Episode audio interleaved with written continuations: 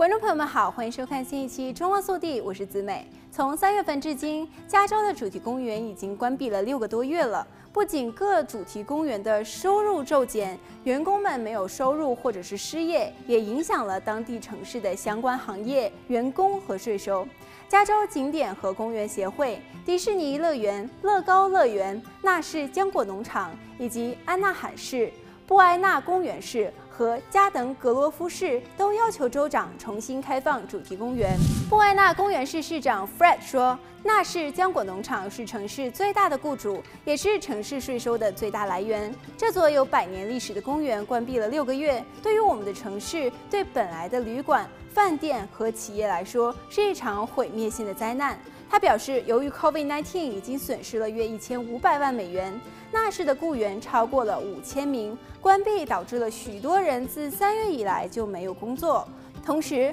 布埃纳公园市的税收收入也下降了百分之九十二。八月份，纳市重新开放了 Berry Farm Hotel 以及公园内的户外美食品尝活动，实施了 COVID-19 健康和安全规程。但是，公园的游乐设施、过山车和表演等活动仍然关闭。另外，迪士尼公园小镇的购物中心已经于七月份开放，但是主题公园仍然是关闭的。安纳海市非常依赖于迪士尼主题公园的重开，该市的万豪度假酒店经理也表示，希望能够尽快的看到客人们回来。据美国疾病预防控制中心 CDC 的数据，四月份是感染和死亡率最高的时期，第二个高峰则在六至七月份。现在，包括加州的感染人数都在下降。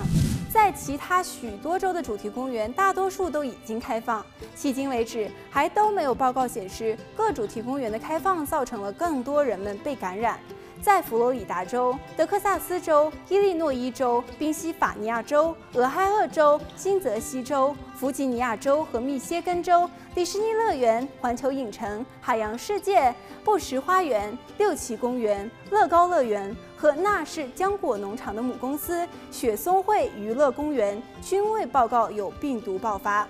我们也期待各大主题公园根据行业和政府的意见，为客人和员工实施健全的措施，以达到和超过重新开放主题公园的标准。